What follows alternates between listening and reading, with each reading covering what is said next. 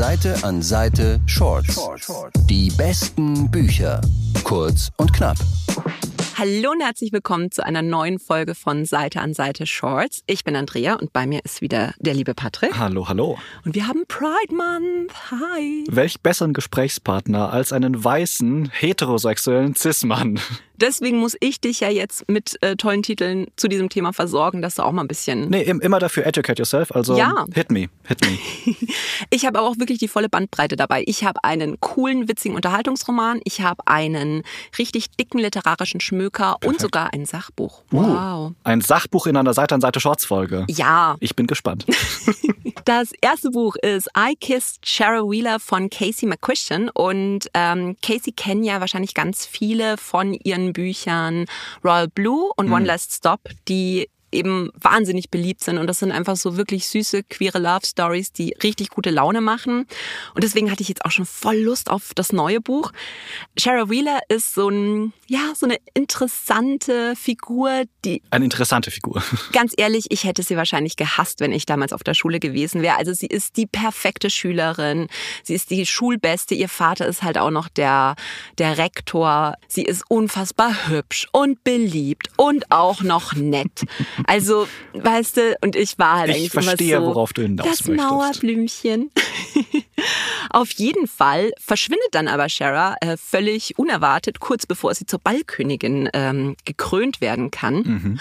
Und jetzt kommt's. Shara hat zwar einen Freund, aber kurz bevor sie verschwunden ist, hat sie ähm, ihre Klassenkameradin Chloe geküsst. Außerdem stellt sich dann raus, dass sie auch noch Rory geküsst hat. Das ist äh, der Nachbar von Shara, der halt immer so ein bisschen in sie verknallt war. Und jetzt beichten die beiden das, äh, Sharas Freund, und beschließen zu dritt eigentlich auf die Suche nach ihr zu gehen. Und tatsächlich hat Shara auch für diese drei immer so Briefe an allen möglichen seltsamen Orten versteckt und es beginnt so eine richtige Schnitzeljagd Das klingt nach. Ja. Wie, wie heißt. Margos Spuren. Yes, Margot Spuren. Von John Green. Total, du. Und ich habe das angefangen zu lesen und ich denk mir, das ist doch Margos Spuren. Was, was soll denn das? Und dann pass auf, stolper ich über folgenden Satz. Ähm, sie finden gerade so einen so einen nächsten Hinweis und dann meint Chloe so, ja, natürlich konnte uns Sharon nicht einfach schreiben, was los war, sondern musste uns Hinweise hinterlassen, wie die Heldin einer verdammten John Green Geschichte. Wie lustig. ja, ich, hab liebe so es, wenn, wenn diese Bücher self-aware werden. Ich hatte so viel Spaß. Und es ist halt wirklich einfach eine witzige Geschichte, weil sich halt die drei dann auch eben ähm, ja näher kommen, besser verstehen eben auch. Äh, sie sind super unterschiedlich und dann doch irgendwie so eine unfreiwillige Freundschaft beginnen. Und Ja. es hat so viel Spaß gemacht. Es ist halt auch durchaus queerer als jetzt John Greens Bücher. Und ich hatte einfach einfach wahnsinnig Spaß. Und das ist halt auch wieder so eins von diesen Büchern, wo du witzige, coole Unterhaltung hast, aber durchaus auch tiefgreifende Themen im Hintergrund. ja. Ein, ein Genre gegen den Strich gebürstet. Ja, und ähm, ganz ehrlich, ich habe gerade so viele Leute im Laden auch, die ähm, in, einem, in einem kompletten Buchausweh stecken, nachdem sie die Heartstopper Graphic Novels gelesen haben oder die Serie geguckt haben Ja. und jetzt alles von Alice Oseman äh, gelesen haben und nicht weiter wissen. Was kommt als nächstes? Das kommt als nächstes. Und dann lest bitte Casey McQuestion. Da tut ihr euch allen einen großen Gefallen, weil das auch wirklich so queere Wholesomeness at its best ist.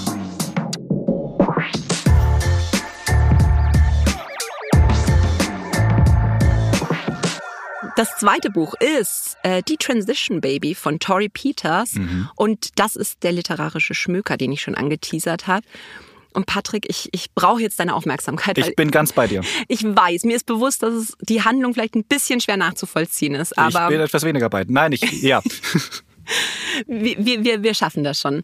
Also, es geht um Ames und dazu muss man wissen, Ames ist bei der Geburt das männliche Geschlecht zugewiesen worden. Ja. Mit Anfang 20 hat sich Ames dann allerdings äh, entschlossen zu transitionieren und dann sieben Jahre lang als Transfrau gelebt. Also nach sieben Jahren und einigen äh, wirklich traumatischen Erlebnissen hat sich Ames dann aber wieder entschlossen, als Mann zu leben. Das ist jetzt so ein bisschen der Ausgangspunkt der Die Geschichte. Detransition. Die Detransition im Yes. Titel, genau. Jetzt ist es so, dass er so eine Liebelei mit seiner Chefin Katrina hat und die dann von ihm schwanger wird. Und das stellt ihn jetzt wirklich vor so einen kompletten mentalen Konflikt, weil er sich durchaus vorstellen kann, ein Elternteil zu sein und das eigentlich auch ganz schön findet. Aber die Idee, Vater zu sein, was ist, was in ihm wieder halt einiges auslöst, womit er nicht so richtig klarkommt. Eine Identitätskrise. Total. Sagen wir, wie es ist. Ich möchte auch an der Stelle sagen, ich benutze jetzt äh, männliche Pronomen, weil das in dem Buch dann auch der Fall ist, weil mhm. er in diesem Zeitpunkt eben auch äh, als Mann lebt. Für ihn ist halt wirklich so die Idee, Vater zu werden, so das, was ihn dann als Mann quasi festnageln würde.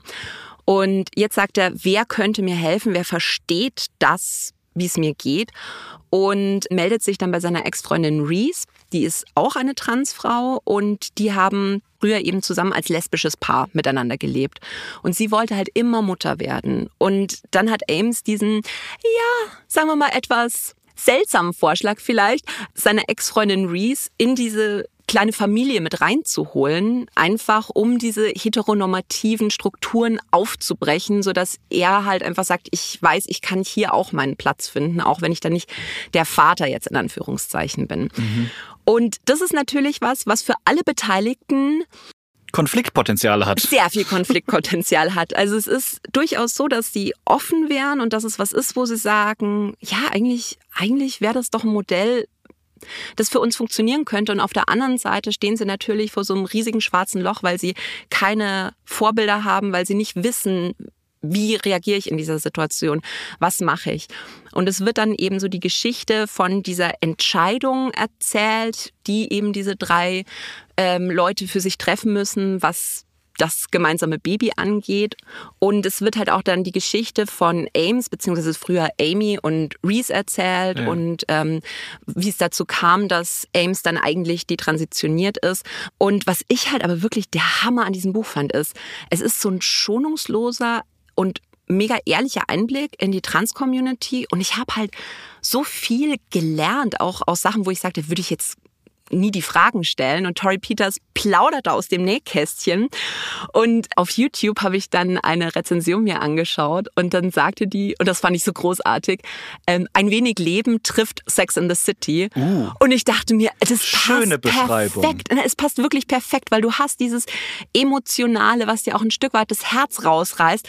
Und dann hast du dieses aus dem Nähkästchen plaudern und, und gepaart mit rabiater Ehrlichkeit. Ja, also und das muss man auch dazu sagen. Ich weiß, auf den ersten Blick hört sich jetzt die Handlung vielleicht ein bisschen kompliziert an und man muss manchmal so ein bisschen im Kopf die Richtung wechseln, was diese Genderidentität auch angeht. Das ist ja aber genau das, was letztens die Geschichte spannend macht. Ja, und, und jetzt kommt's. Ich habe mich auf diesen fast 600 Seiten jede Seite mega unterhalten gefühlt.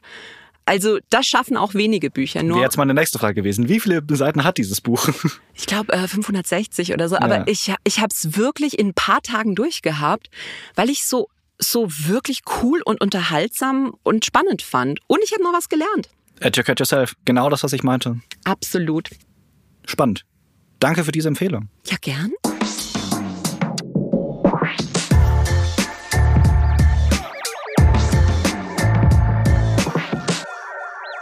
Das letzte Buch für heute ist dann das Sachbuch und das ist B von Dr. Julia Shaw. Der Untertitel ist Vielfältige Liebe entdecken und es ist eben ein Sachbuch über Bisexualität. Mhm. Bevor wir einsteigen, ein kurzer Disclaimer. Julia Shaw benutzt in diesem Buch bi als Synonym für alles, was nicht homo- oder heterosexuell ist. Das ist aber sehr weit gefasst.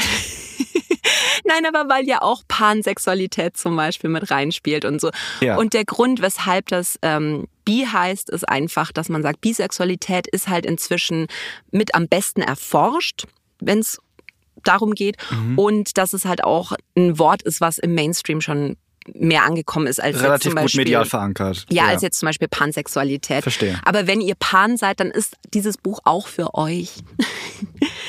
ihr kennt Julia Shaw vielleicht, wenn ihr True Crime äh, seid. Sie ist nämlich eigentlich Rechtsmedizinerin, hat einen Bestseller geschrieben, der hieß Böse, die Psychologie unserer Abgründe. Und sie hat einen deutschen True Crime Podcast, der auch Böse heißt, und einen Podcast für die BBC, der heißt Bad People. In B schaut sie sich jetzt so ein bisschen eben die Geschichte der LGBTQ-Community an und welche Rolle da eben Bisexualität spielt. Mhm. Und das ist ja immer so ein bisschen das Problem, was Bisexuelle haben. Sie sind den Straighten zu queer und den Queeren zu straight und sitzen halt immer ziemlich irgendwo in der Mitte. Wieder ein Identitätskonflikt. Absolut. Und es, es war einfach äh, wahnsinnig spannend, sich mal anzuschauen, wie lange zieht sich das eigentlich schon durch die Geschichte, wie hat sich halt auch dieser Begriff vielleicht verändert? Wie ist das im Tierreich? Wie ist es in der Gesellschaft verankert? Mhm. Ich fand es einfach ein richtig, richtig gutes Buch. Einfach weil wenn man bi ist und gerade dann auch, wenn man zum Beispiel jetzt recht lange in einer heterosexuellen Beziehung lebt, du, du gehörst nirgendwo richtig dazu. Du bist nicht wirklich Teil der queeren Community. Du fühlst dich aber auch auf der anderen Seite nicht so ganz verstanden. Und bei dem Buch kann ich sagen, ich habe mich so total auch gesehen gefühlt und verstanden gefühlt. Und es ist halt wirklich so ein, ja, das, das existiert und, und sprecht das einfach nicht ab. So ist es. Und das äh, fand ich einfach wahnsinnig lehrreich und auch emotional hat's gut getan. Es, es, es war selbstbestätigend. Total. Ja. Hast du einen äh, random wissenschaftlichen Fakt, den, den du an dieser Stelle droppen möchtest? Rosen sind bisexuelle Pflanzen. Schau, nicht das, was ich erwartet hatte, aber genau das, wonach ich gefragt habe. Rosen Schau. sind bisexuelle Pflanzen. Äh, okay. Ja, wieder was gelernt. Denkt drüber nach. Ich, ich bin, bin dabei. Es dauert noch ein bisschen. Spannend. Total. Und wenn ihr jetzt sagt, ähm, ich, ich möchte noch mehr über Queerness erfahren, ich, ich brauche noch ein bisschen mehr Input von Seite an Seite, hier noch ein kurzer Hinweis. Haben wir ein paar gute Folgen gehabt. Ja, wir hatten tolle Folgen. Zum Beispiel ist die Folge 35 mit Daniel Schreiber, der über queere Scham gesprochen hat. Und in der Folge 43 haben wir mit Phoenix Kühnert über Transidentität geredet. Also da ist auf jeden Fall nochmal was zum Nachhören dabei. Reinhören, nachhören, Kommentare hinterlassen, Fanbriefe schicken. Alles, jawohl. Und dann wünsche ich dir noch einen, einen regenbogenbunten Pride Month, lieber Patrick. Ach, danke, dir auch. danke. Seite an Seite Shorts. Die besten Bücher. Kurz und knapp.